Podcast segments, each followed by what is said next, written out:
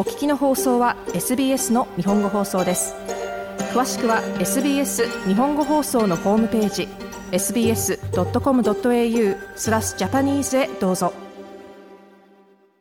皆さんいかがお過ごしですか？この時間はいつものように私安西直宗が日本とオーストラリアに関連したアーティストの情報を紹介していくコーナーです。えー、今日はちょっとまたツアーとは違った旅の話をしたいと思います。えー、先週ですね、私初めて砂漠に行ってまいりました。オーストラリアの真ん中ですね。えー、キャメロンズコーナーという場所があってですね、ニューサウスウェールズとクイーンズランドとサウスオーストラリアの州境が交わるところなんですね。で、そこから30キロメートルほど手前にですね、フォートグレイという場所があって、そこにワイルドデザーツというオーストラリア固有の動物と植物のサンクチュアリーをニューサウスウェールズ大学が営んでるんですよね。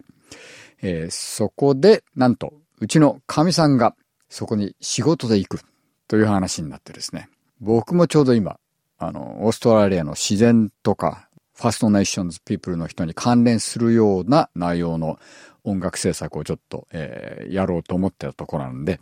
えー、これはちょっと渡りに船で一緒に行きましょうっていうことで行ってきたんですけれども、これは面白かったですね。まあ大変だったんですけどね。なんと言っても、うちから車で行くと。えー、僕はあのメルボルンの西70キロほどのところに住んでますけれども、そこからまずブロークンヒルまで8時間強。そして翌日、えー、ブロークンヒルからフォートグレイまで6時間強。えー、見事に走り抜けました。これは初めての体験でしたね。えー、特にブロークンヒルから先、もう本当に何もなくなるんですよね。えー、次のガソリンスタンドは130キロ先とかっていう表示がある感じのところです。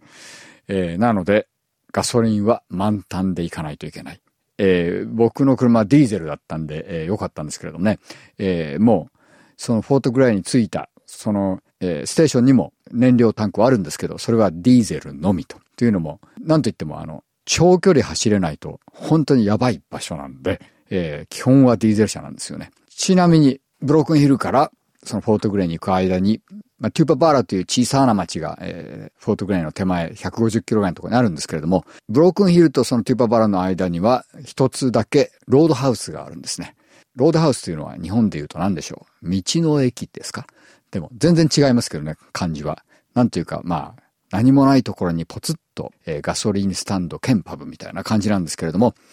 えー、たまたま僕らが走ってった日が運の悪いことにオーストラリアデー祝日だったんで、これ全部お休みだったんですね。なんでもう見事に6時間飲まず食わずで走りました。えー、本当にもう周り全く地平線が広がる何もないところ。えー、最後の1時間は本当に赤茶けた砂漠っていう感じなんですけれどもね。えー、こういう環境を走ってくると、普段から僕も聴いているようなアボリジニやファーストネーションズピープルの人たちの作る音楽、あるいはあの、ディジャリドゥの響きとか、タップスティックの音とか、そういうものが本当にしっくりくるなというのが実感できました。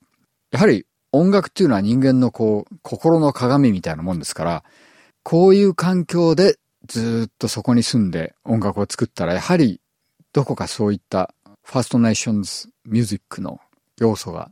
自然と出てくるんだろうなっていう気がします。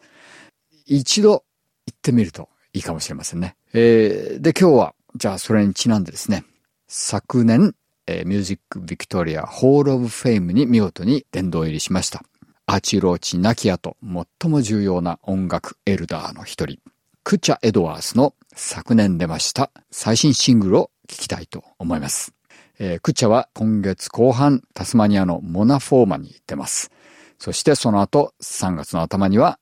Golden Plains でもパフォーマンスが見られるようです。それではクチャ・エドワーズで昨年出ました最新シングル Mother Tongue どうぞ。もっとストーリーをお聞きになりたい方は iTunes や Google ポッドキャスト Spotify などでお楽しみいただけます。